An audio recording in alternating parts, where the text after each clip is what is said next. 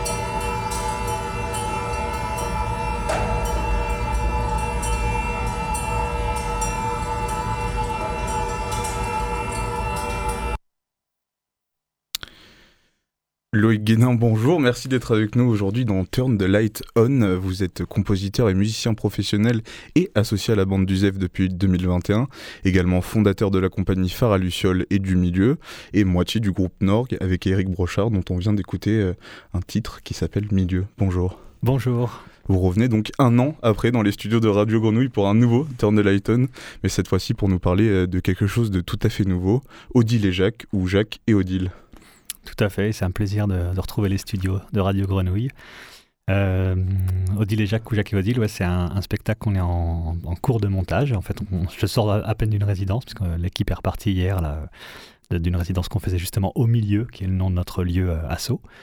Et la première aura lieu le 28 février, et puis le 1er mars euh, ZEF, effectivement. Alors pourquoi on peut dire Odile et Jacques et Jacques et Odile? Euh, bah en fait, c'est un, projet un peu particulier parce que c'est un projet qu'on pourrait euh, dire de, théâtre musical. Alors que le théâtre musical, ça regroupe pas mal de choses, mais euh, dans ce projet, il y a effectivement un texte que j'ai écrit un peu d'une, traite comme ça, en pensant à un couple comédien comédienne que, je- connais à la fois dans, ma vie privée, mais aussi en, en tant qu'artiste professionnel. Donc Anne-Gaëlle Jourdain et Grégoire Tachnakian euh, que je trouve assez formidable dans leur, euh, leur façon, dans leur jeu, dans leur façon d'aborder le, texte et le théâtre. Et j'ai écrit ce texte en pensant à eux, mais ce texte est à la fois donc un texte pour le comédien comédienne, mais c'est aussi la partition euh, pour le musicien et la musicienne qui sont en fait représentent les doubles de ces personnages, donc Odile et Jacques. Et en fait, on- on parle dans ce projet des, relations en fait dans le couple. On ne sait pas, rien n'est vraiment explicité. On ne sait pas si c'est un couple dans la vie privée ou est-ce que c'est juste un couple dans le travail. Est-ce que c'est juste deux personnes qui se connaissent ou peut-être peut-être l'un est la projection de l'autre. Peut-être ce sont c'est juste des souvenirs. Est-ce qu'il s'est passé quelque chose? En tout cas, oui, il s'est passé quelque chose entre ces deux personnes, mais on ne sait pas quand. Et du coup, on ne sait pas qui est Odile, qui est Jacques, euh, est-ce que Jacques est inventé, est-ce que voilà. Donc c'était un peu la question, c'est Odile et Jacques, mais c'est peut-être Jacques et Odile aussi. Beaucoup de mystères du coup autour de, de qui est qui et qui fait quoi. Bah, C'est-à-dire que j'avais pas, j'avais envie de travailler sur la notion euh, des violences conjugales et en tout cas euh, au-delà des violences conjugales, peut-être des de- des difficultés qu'on peut avoir quand on est dans une relation de couple. Et encore une fois, je répète, c'est couple à la vie privée ou dans le travail, couple de collègues par exemple, enfin des couples, il y en a partout, hein. on est tout le temps en train de travailler en couple. Et, en fait, les concessions qu'on doit faire en permanence, les, petits arrangements qu'on manipule, euh, sans cesse en fait pour que ça se passe le mieux possible ou le moins mal possible, je sais pas. Et puis parfois bah, ça, dérape et ça déraille. Et puis je, suis très intéressé par l'écart qu'il peut y avoir entre le rôle qu'on joue en société face à une personne ou voilà dans, dans, son travail, comme encore une fois dans sa famille même, et ce qu'on est vraiment à l'intérieur de soi quand on arrive à un peu se connaître et à creuser à l'intérieur de soi tout ce qui peut être refoulé, euh, repoussé tout ce qu'on met de côté en fait pour surtout pas le voir apparaître. Et euh, c'est ça qui m'intéressait dans, ce, dans cette euh, expérience théâtrale. Comment s'est passé le processus d'écriture de, de, cette nouvelle pièce et de cette création? Alors, bah, le texte est vraiment a été écrit d'une traite, c'est-à-dire que c'est vraiment un, comme une sorte de, de chose qui mûrit pendant des, mois et des mois. Et puis d'un coup, je me dis, allez, j'y vais et j'ai écrit ce texte. Bien sûr, il y a des petites retouches après, euh, etc. Mais quand même, l'ensemble, le, corps du texte s'est fait assez rapidement. Et puis ensuite, euh, très très vite, je l'ai montré à une metteuse en scène avec laquelle je travaille, qui s'appelle Anne Montfort. Et puis, bien sûr, avec un, un travail sur, à la table avec le comédien et la comédienne, parce que euh, pour eux, ce qui est compliqué, euh, c'est que c'est un texte, mais c'est aussi donc une partition musicale. Donc je les pousse aussi à aller sur des, des territoires euh, qui, ne sont pas habitués à fouler. Qui ne maîtrisent pas forcément. Oui, exactement. C'est comme quand on demande à un musicien de jouer la comédie. Bon, bah, en général, c'est assez catastrophique parce que nous, on fait de la musique, on fait du son, on est, voilà, et, jouer un rôle, on ne sait pas trop ce que c'est. Là, pour le coup, dans le théâtre musical, c'est ça qui est assez particulier. C'est c'est rarement, enfin, c'est difficile, on va dire, d'aborder ces questions-là. Et, là, l'intérêt, c'est d'avoir un comédien et une comédienne qui sont vraiment euh, parfois euh, des récitants, euh, qui utilisent leur voix, mais comme un instrument de musique, dans des parties qui deviennent du coup des parties écrites pour un quartet.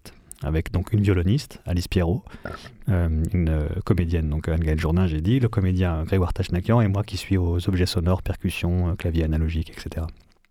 Est-ce que cette pièce, c'est aussi un moyen de montrer qu'on peut exprimer ses, sentiments à travers de la création sonore ou musicale?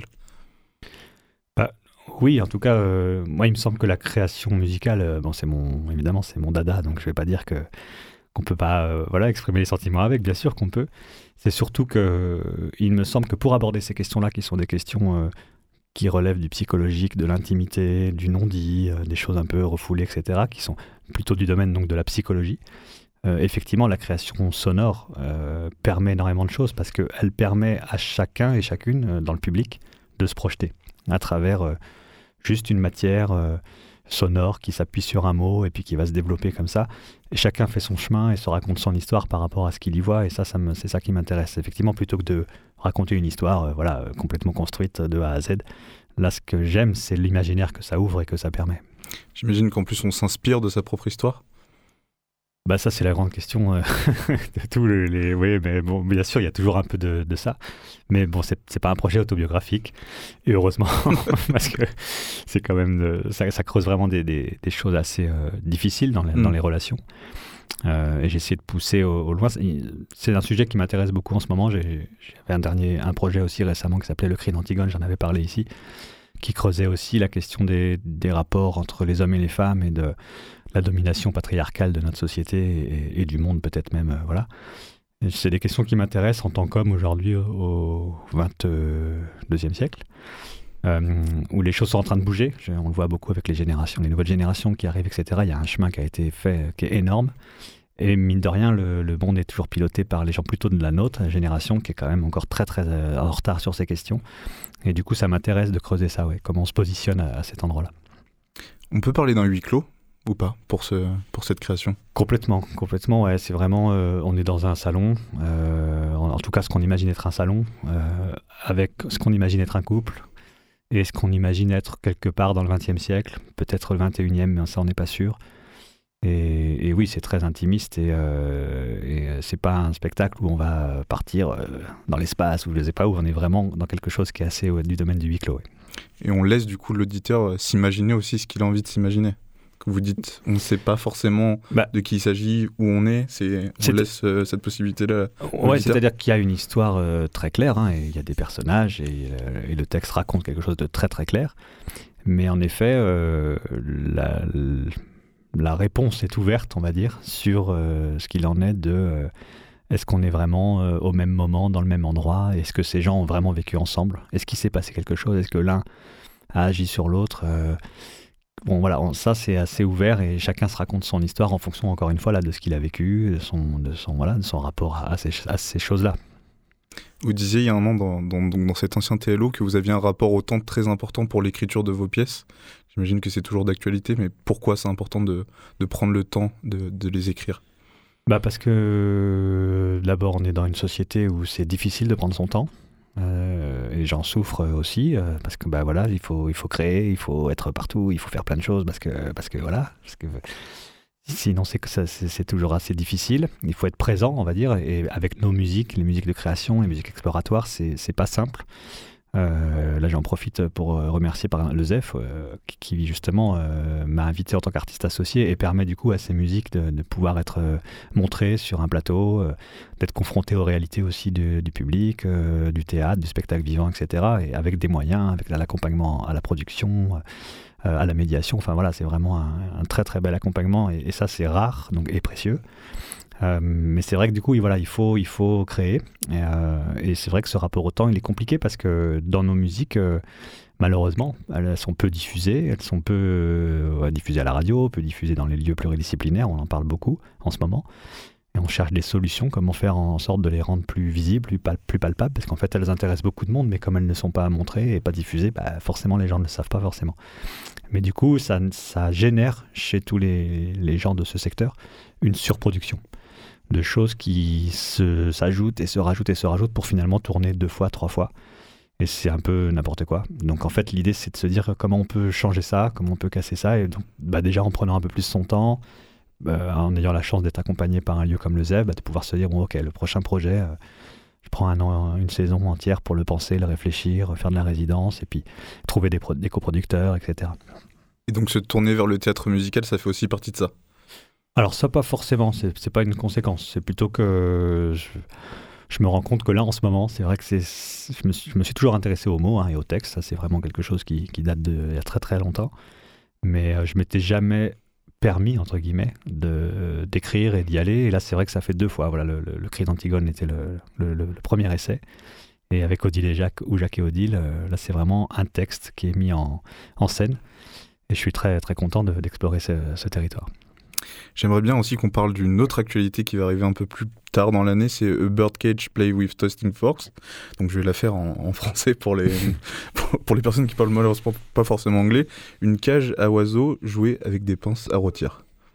Qu'est-ce que ça veut dire? Qu'est-ce que ça veut dire? Alors c'est une, c'est une phrase euh, qu'on attribue à Thomas Bichman, qui est euh, ce chef d'orchestre, euh, Sir, Sir Thomas Bichman, qui avait, on dit de lui qu'il était un peu excentrique, et euh, il a des sorties comme ça, on en trouve plein euh, de, qui, sont assez goûteuses, je dirais. Et là, il parle en fait du clavecin. Donc le clavecin, c'est un instrument que, que moi j'affectionne euh, particulièrement, que je, trouve très très beau. Et donc, quelque part, on pourrait dire, les clavecinistes vont hurler en, m'écoutant, mais l'ancêtre du piano. en tout cas, c'est souvent comme ça qu'on le présente, même si c'est en fait ce n'est pas vrai. C'est un instrument à part entière, bien sûr, qui a son répertoire, son histoire, etc. Et qui, est, qui a aujourd'hui des grands représentants qui continuent de, de le faire vivre. Euh, et en fait, cet instrument, effectivement, euh, contrairement justement au piano, les, cordes ne sont pas euh, frappées avec des marteaux et du feutre, mais sont pincées. Et donc, ça donne un son qui est plus proche peut-être pour les, gens qui connaissent pas du tout d'une guitare dont on pincerait les cordes plutôt que d'un piano où le son est assez rond et assez doux quand même, assez enrobé, on va dire. Euh, et en fait, il a dit de cet instrument, donc voilà, que ça sonnait comme une cage à oiseaux jouée avec des pinces à rôtir, ce que je trouve assez beau. Et euh, il se trouve que j'ai rencontré le claveciniste qui est sur ce projet, qui s'appelle Bertrand Cuillet, qui était vraiment euh, un des plus grands représentants du clavecin 17e, 18e aujourd'hui, hein, qui joue partout, qui est vraiment une, star du clavecin. Et je l'ai croisé dans un, lieu qui s'appelle la Fondation Royaumont. moi, j'étais là pour écrire de la musique contemporaine, lui pour répéter, enregistrer un disque de, des pièces de Couperin. Et en fait, on, se retrouvant, en mangeant ensemble, on s'est rendu compte qu'on avait plein d'atomes crochus et qu'on était un peu catalogués chacun dans nos endroits. C'est-à-dire, euh, bah, moi comme le musicien qui fait des musiques bizarres, euh, mm. qui écrit de la musique contemporaine, voilà, et lui comme le baroqueux euh, qui décroche pas de ses partitions et qui joue du rameau et du couperin. Alors qu'en fait, bah, tous les deux, on s'est trouvé des. On écoutait tous les deux des choses comme du Nick Cave ou je sais pas moi, du Eliane Radig, des choses comme ça. Bon, bref, à discuter qu'en fait Euh, on, était, on aimait la chanson française, le punk. Pas bien, c'est différent l'un de l'autre, quoi. Ouais, le Sonic Youth, enfin voilà. En se disant, bah, en fait, c'est un peu bête parce qu'on est chacun rangé dans des coins, mais si on veut que ça change, parce qu'on n'a pas les mêmes réseaux, il faut qu'on fasse un truc ensemble. Et donc, on a inventé un. On, l'a fait, on a fait un projet ensemble. Et c'est un projet, je dois dire, assez chouette où on mêle les musiques de Couperin et de John Cage, qui est ce compositeur qui m'a, moi, beaucoup influencé, puis qui a complètement révolutionné la notion d'œuvre d'art, etc., dans les années 50. Euh, et, ça marche très très bien. Et du coup, euh, voilà, c'est ce projet qu'on jouera également aux F. C'est un peu pour casser les barrières entre les musiques un peu plus traditionnelles et, et des choses qu'on a encore du mal à, identifier pour le grand public Ouais, c'est aussi oui, c'est pour sortir un peu des classifications, des niches, euh, des genres. En France, on aime beaucoup ça, ranger les choses dire euh, tiens regarde écoute euh, ça c'est super c'est de la pop ah, c'est pas de la pop ça c'est du jazz euh, mm. n'importe quoi. Ah oui mais non mais c'est du jazz rock non non c'est du jazz à papa enfin voilà on a des enfin, on classifie tout des dans milliers des, de, ouais, dans des milliers de petites cases et ça se mélange pas trop. Et en fait du coup comme c'est des années des années de, cette pratique date depuis très longtemps bah, c'est des réseaux aussi des réseaux des lieux des personnes ressources des, des façons d'écouter la musique alors qu'en fait tout ça se rassemble par une seule et unique chose c'est le son et l'écoute. Et en fait, moi, ce qui m'intéresse, c'est comment on écoute les sons, comment on écoute les choses, en fait. Et, peu importe. Euh, moi, j'adore la musique baroque, j'adore l'opéra, j'adore le punk, j'adore la musique contemporaine, j'adore le rap. Enfin, j'ai plein de trucs. Voilà. Et il y a plein de gens qui pensent la même chose et qui font plein de. Voilà, qui, qui, mêlent en fait les styles et, c'est ça qui m'intéresse. Donc là, effectivement, on mélange la musique baroque et la musique euh, contemporaine des années 60, hein. enfin du siècle dernier quand même. Euh, mais avec aussi des pièces que j'ai pu écrire. Euh, et le clavecin se transforme peu à peu en, un instrument euh, préparé et autonome. Et donc ça devient un, joyeux et foutraque bordel sur le plateau. avec tout un tas de sons qui se mettent en route et qui, jouent, qui finissent par jouer tout seul. Et c'est ça qui m'amuse, c'est ce côté de... Ça raconte notre rencontre, comment deux personnes se rencontrent, se connaissent pas trop au début, savent pas trop comment s'aborder, puis finalement s'éclatent à faire du son ensemble. Et techniquement, ça se passe comment? C'est quoi l'installation? Alors au départ, il y a un plateau nu avec un clavecin et un toy piano. Donc déjà, ça met un effet un peu euh, comique puisqu'on a ce clavecin euh, assez beau, voilà. C'est sérieux? Ouais, c'est quand même associé souvent à un, récital sérieux, effectivement. Puis à côté, on a un petit toy piano, hein, ces petits pianos jouets, qui, était un instrument que John Cage euh, affectionnait particulièrement. Il a beaucoup écrit pour ce, pour ce piano, ce petit piano jouet. Donc déjà, ça crée un espèce de, truc un peu étrange. Et puis, bah, Bertrand arrive, joue des pièces euh, du répertoire, du couperin. Moi, j'arrive, je joue des pièces de Cage qui, sont écrites pour ce toy piano on se rend compte que ça se superpose, ça se mélange finalement pas si mal, et puis du coup ça me donne une envie d'amener d'autres choses, donc je vais chercher des chariots et j'amène des objets, parce que c'est le propre du musicien du XXe siècle, de l'explorateur, du créateur, du percussionniste, de jouer avec tout un tas de choses en fait, et de, de se dire qu'un instrument de musique c'est super, mais euh, ça peut jouer autrement. Euh, Cage étant euh, un des premiers à avoir joué dans le, dans le cordier, à mettre des, des moules à, à gâteau et à tarte ou des bouts de gomme dans les cordes, enfin, etc. Donc du coup, je vais amener petit à petit des choses d'abord en étant assez respectueux du clavecin, en le laissant dans son coin, mais en l'entourant de plein de choses. Puis petit à petit, il a envie d'y aller lui aussi, et finalement, il se met à jouer dans ses cordes, et moi j'amène des objets, et puis finalement, voilà, les pièces se développent comme ça, jusqu'à donner cet, cet univers euh, de, boîte à musique un peu euh, autonome. Et le but, c'est qu'à la fin, tout ça fusionne. Exactement, tout ça euh, fusionne dans une, grande partie de jeu assez jubilatoire, où, en fait la musique se crée par le plaisir d'être ensemble et de, partager ça, quoi, de partager, le goût pour le son. Il est comment le rapport au public dans ce genre de, création? Bah, ça, dépend vraiment des endroits où on joue, mais en tout cas pour ce projet-là, ça, reste assez classique et assez frontal. C'est-à-dire c'est vraiment un spectacle. Il y a une création lumière de, Vincent Baume avec qui je travaille beaucoup et, qui m'accompagne sur ces, spectacles. Et c'est vraiment un spectacle qui se regarde, s'écoute, euh, voilà, de façon assez classique finalement. Il y a d'autres projets du Phare à Luciole et de ma compagnie où là on est vraiment dans l'immersif euh, ou en plein air, enfin vous allez peut-être en parler. Mais... Justement, oui, ça m'a fait une transition parfaite, puisque je voulais parler aussi de Virus M, donc c'est une création participative et collective. On, peut dire que le terme virus est clairement contemporain et vu d'une manière très péjorative en ce moment. Ici, il s'agit de s'emparer du virus d'une d'une manière artistique. Est-ce que c'est compliqué de, de, lutter contre les, préjugés de ce non-virus là en ce moment, euh, avec tout ce qu'on a pu connaître sur les dernières années? Bah, c'est pas compliqué parce que en fait, euh, l'idée c'était vraiment d'utiliser ça. C'est-à-dire que effectivement, on sort d'une période où on d'un coup, on est tous euh, épidémiologistes et puis on a tous entendu des mm. mots incroyables. On s'est parlé de cellules souches, de variants, de bon voilà. Et moi, ça m'intéressait de me dire, tiens, effectivement, là, il s'est passé quelque chose. Hein, ça, je pense que maintenant, on est tous au clair avec ça. Il y a l'avant et l'après. Bon, on était plein à penser que l'après serait mieux, et finalement, bon, j'ai l'impression que l'après ressemble quand même beaucoup à l'avant. Mais n'empêche qu'il y a eu quelque chose qui s'est passé. Euh, et du coup, moi, ce qui m'intéressait, c'était de me dire peut-être qu'on peut transformer ça en quelque chose de positif. Cette chose qui d'un coup débarque et euh, euh, infecte tout le monde et transforme donc l'état du monde. Bah, peut-être qu'à l'échelle déjà d'une ville comme Marseille, qui est déjà une échelle assez vaste, on peut travailler à, à, imaginer un virus qui soit un virus artistique. Et donc, c'est un virus qui est à la fois gestuel et sonore. Je travaille avec un chorégraphe qui est également associé à la scène nationale de Marseille, Sébastien Lee. Euh, et on travaille sur une, phrase donc euh, chorégraphique et sonore qu'on a euh, injecté, on va dire, sous forme de laboratoire à un petit groupe qui est notre groupe alpha, un petit groupe de 20 personnes qui, je dois dire, sont vraiment... les patients zéro. les patients zéro qui sont extraordinaires, qui ont bien compris la mission et qui se sont prêtés au jeu avec, vraiment avec plaisir. Donc on a répété avec eux cette petite phrase A. Et puis maintenant, c'est euh, tout à l'heure, là, je les retrouve parce que chacun et chacune a infecté quelqu'un de, son entourage et vient avec à ce second atelier. Et donc, à partir de là, forcément, des petits variants vont apparaître, puisque quand on, connaît quelque chose, c'est comme un enfant qui connaît une petite chanson, qui l'apprend à un copain. Bon, bah, elle a un petit peu bougé, elle n'est pas tout à fait mm. pareille. Et puis, bah, petit à petit, comme ça, moi, j'adore ça, ces, ces petites choses-là qui se déploient et se, Bon voilà, ça, c'est aussi la théorie de, l'aile de papillon, quoi. Hein. c'est voilà euh, quelque chose qui se passe à un endroit qui va transformer le voilà. Donc l'idée de, de, se dire que que ça va évoluer, on va faire attention nous à repérer les variants, on va développer le truc et puis bah Là, ils étaient 20, ils vont arriver à 40, puis après peut-être à 60 avec un peu de, de, perte s'il y a des gens qui.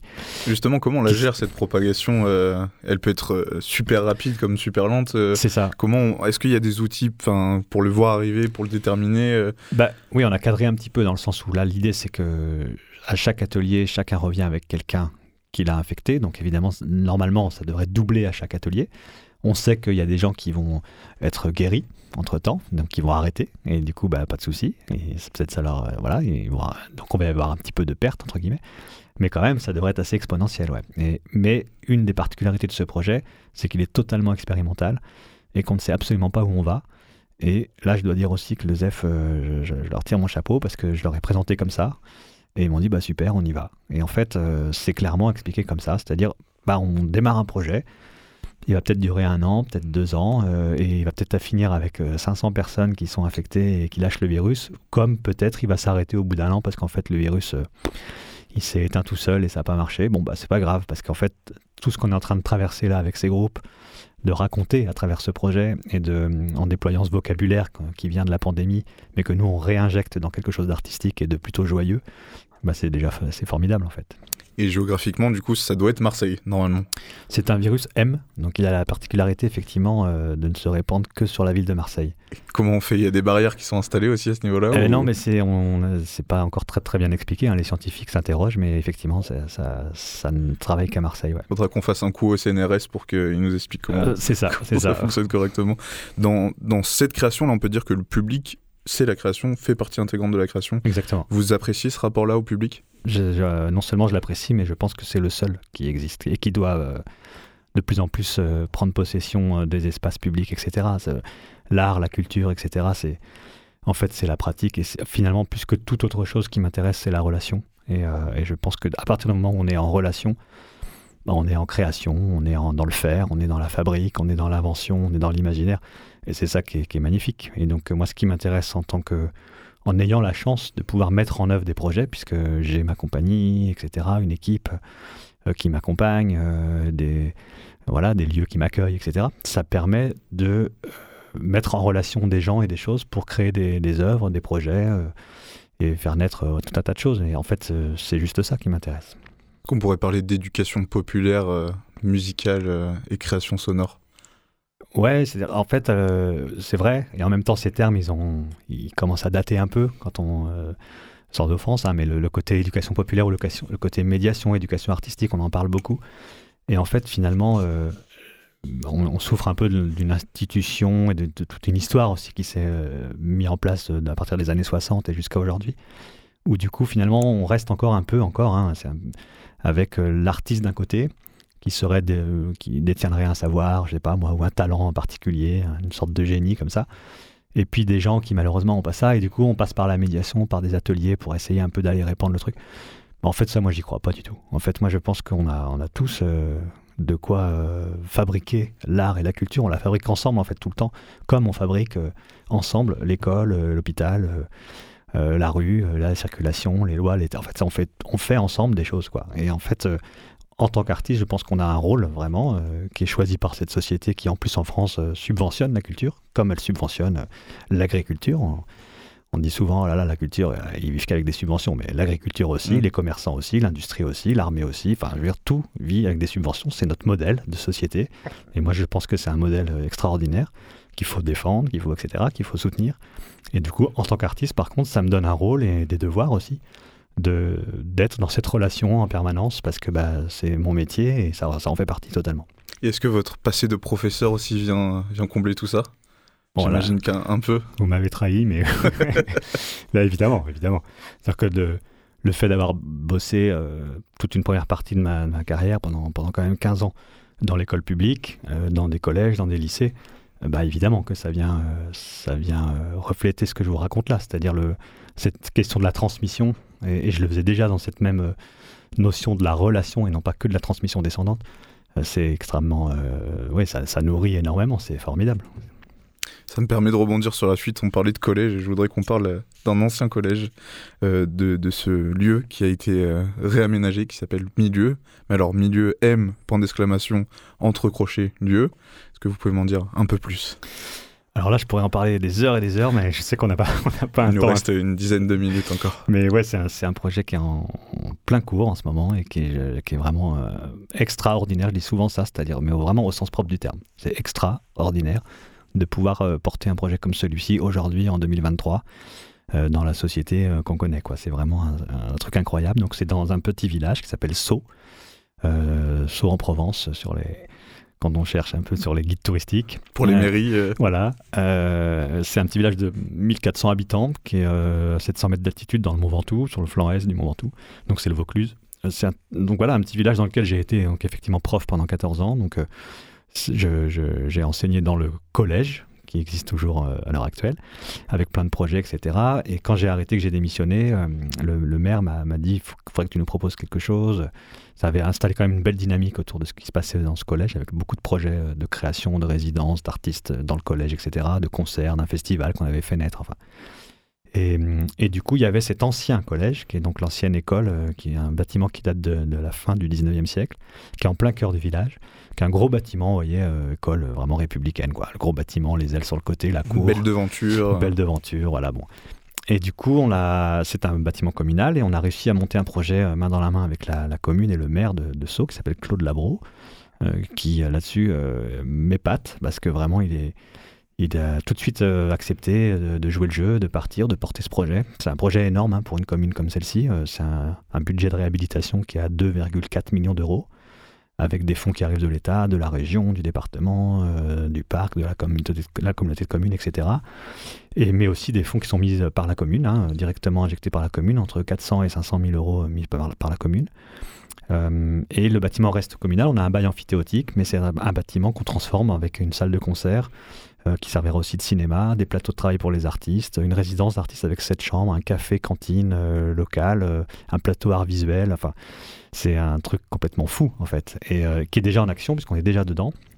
Toute l'équipe euh, travaille là, donc euh, il y, a quatre salariés, bientôt cinq qui travaillent dans ce bâtiment. Toute l'équipe du Phare à Luciole Du Phare à Luciole, complètement. on a des résidences, on accueille des artistes, entre 4 et 10 artistes par an qui arrivent du monde entier et qui postulent. On reçoit environ 250 candidatures par an pour des résidences qui sont rémunérées, qui génèrent du coup des projets évidemment avec l'école, le collège, euh, l'EHPAD, etc. On a des projets avec les commerces du village, de création de pastilles sonores avec des, des compositeurs et compositrices qui vont euh, travailler dans les commerces, avec les commerçants.